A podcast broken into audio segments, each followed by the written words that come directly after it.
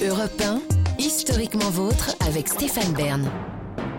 Les origines. Oui, pour conclure cette émission, on remonte aux origines, toujours avec Jean-Luc Lemoyne et Virginie Giraud, et surtout avec vous, David Kessel-Lopez, et vos pervenches. Pour nos, nos auditeurs qui ont moins de 30 ans, il va falloir que j'explique euh, quand même ce que c'est que les pervenches. Les pervenches, c'était des dames qui sillonnaient les rues de Paris pour mettre des contraventions, le plus souvent à des automobilistes mal garés, même si elles pouvaient aussi, sur la fin, en mettre à d'autres types de personnes, comme par exemple les gens qui faisaient faire euh, caca à leurs chiens sur le trottoir. Quand j'étais petit, ces pervenches, elles étaient habillées en bleu, un bleu à la fois vif et doux qui tranchait sur le gris des trottoirs et qui rappelait lointainement la couleur d'une fleur qu'on appelle la pervenche, d'où le nom. Elles avaient un tailleur le plus souvent et un chapeau assez caractéristique, Mm. un chapeau mi-melon, mi-chapeau cloche des années folles, et elles verbalisaient, elles verbalisaient, elles verbalisaient. Aujourd'hui, les pervenches, elles ont disparu, et donc ces origines que je vais vous raconter, c'est plutôt l'histoire d'une grandeur puis d'une décadence.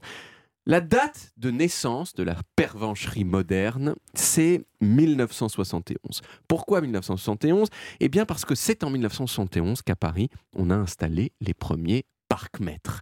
Avant ça, le préfet de police de Paris, qui s'appelait, peut-être que vous connaissez son nom, Louis Hamad? Non, Non. Un, un monsieur de mauvaise mémoire. Oui, oui, euh, Kiat, Ah non. oui, oui, oui. Euh, non.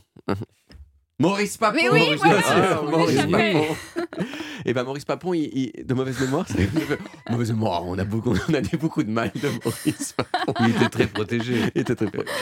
Maurice Papon, il trouvait que les parcs-mètres, ce serait un impôt insupportable pour les automobilistes et qu'en plus euh, c'était moche et que ça dénaturerait les rues de Paris. Donc lui, il avait dit non, non, non, il n'y aura pas de parcs-mètres. Mais finalement, il a cessé d'être préfet de police. Et euh, son successeur, lui, il a dit non, on va mettre des, parcs-mètres partout.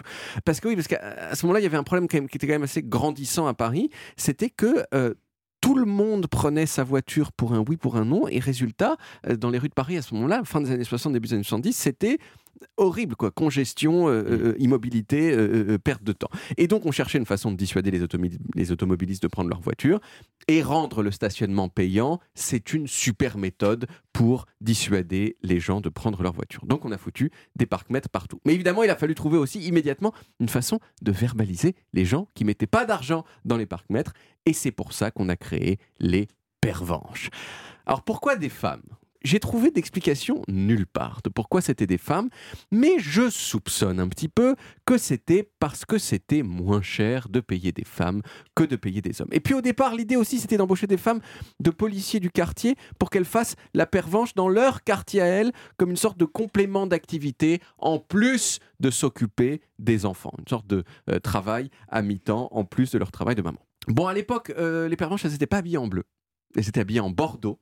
Un bordeaux qui rappelle un petit peu la couleur des, Les aubergines. aubergines, c'est pour ça qu'on les appelait les Donc aubergines. le premier nom des pervenches, ça a été les aubergines. Sobriquet immortalisé par la chanson de Sidonie en 1974 qui s'appelle précisément Aubergine. On m'appelle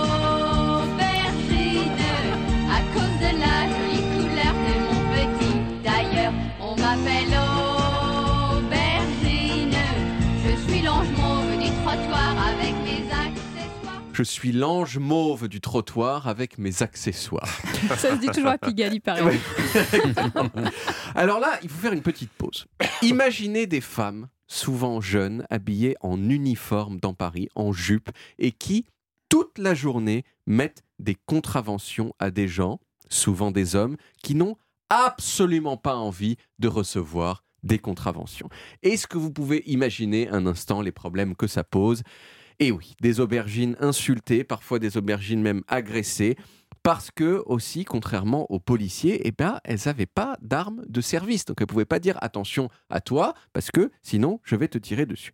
Et même quand c'était pas des insultes ou des agressions, il y avait des trucs pas forcément agréables non plus quand on était une aubergine. Trucs immortalisés également dans la chanson de Sidonie en 1974. Je vous fais écouter. Il faut connaître un petit mot de vocabulaire pour profiter du passage que je vais vous euh, vous faire entendre.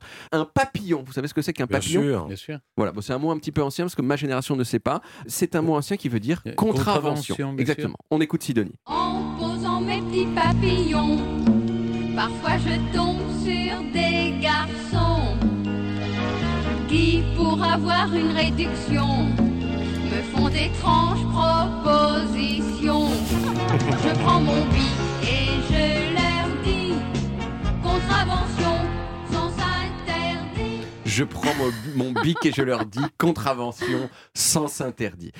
En 1976, les aubergines, elles ont changé de couleur pour devenir donc Les pervenches. les pervenches.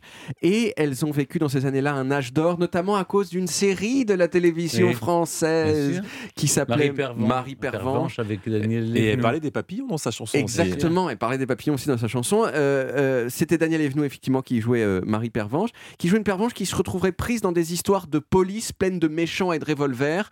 Euh, donc c'était pas, voilà, elle avait une vie un petit peu mouvementée pour une Pervenche. Et puis les Pervenches, elles ont entamé un lent déclin. L'une des raisons, c'est que même si elles étaient super mal payées, on considérait qu'elles coûtaient trop cher par rapport à la quantité de contraventions qu'elles mettaient. En 2001, elles ont perdu leur uniforme pour un uniforme qui ressemblait comme deux gouttes d'eau ensuite à celui d'un policier. Et la profession s'est aussi un petit peu masculinisée. Mais le coup de grâce à la pervencherie, il est venu plus tard, en 2018, lorsqu'Anne Hidalgo a décidé de privatiser l'application des contredanses. Les pervenches, donc aujourd'hui, elles n'existent plus. La chose la plus proche d'une pervenche qu'on croise dans les rues de Paris aujourd'hui, ce sont des voitures avec des espèces de petites euh, euh, caméras scanners euh, sur le toit qui scannent les plaques d'immatriculation et qui envoient des contredanses automatiquement. C'est moderne, ça marche sans doute mieux, donc bravo, même si moi je regrette un petit peu les pervenches de mon enfance. Merci beaucoup, David. On retrouve les origines en podcast sur toutes les applis audio et en vidéo sur YouTube Dailymotion et sur le site europe où vous pouvez également retrouver toutes nos émissions. Historiquement Vôtre, c'est terminé pour aujourd'hui, mais on revient demain dès 16h avec toute l'équipe et surtout avec trois nouveaux personnages qui ont pactisé avec l'ennemi. Magellan, le navigateur portugais, qui a mené... Magalhães. Magalhães. oui, Magalhães. Enfin, Magellan, quoi. Le navigateur portugais qui a mené sa plus grande expédition autour du monde pour le compte du roi d'Espagne. Contrairement à ce que vous pouvez penser, c'est Ouais. pas le roi du Portugal. Ouais. Puis Eddie Chapman, un gangster britannique devenu espion pour l'Allemagne nazie pendant la guerre.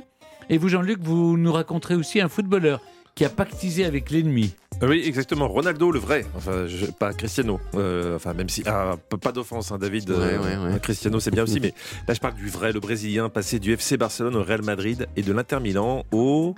Je, je sais que pour vous, c'est du chinois, Stéphane. Mais en vrai, c'est aussi, hein. c'est vrai aussi, À la Virginie. Juventus. Euh, non, il est passé au Milan AC après. Oui, Euh, Milan AC. Mais en vrai, c'est de l'espagnol et de l'italien, tout ce que je vous raconte. D'accord. Ça sera beaucoup plus clair demain. Et je vous vais, traduirez, vous me traduirez. et je vais tout vous décrypter. Ah, parfait. J'ai hâte. Alors, vous serez gentil avec moi. À demain, les amis. Retrouvez Historiquement Vôtre tous les jours de 16h à 18h sur Europe 1 et en podcast sur europe1.fr.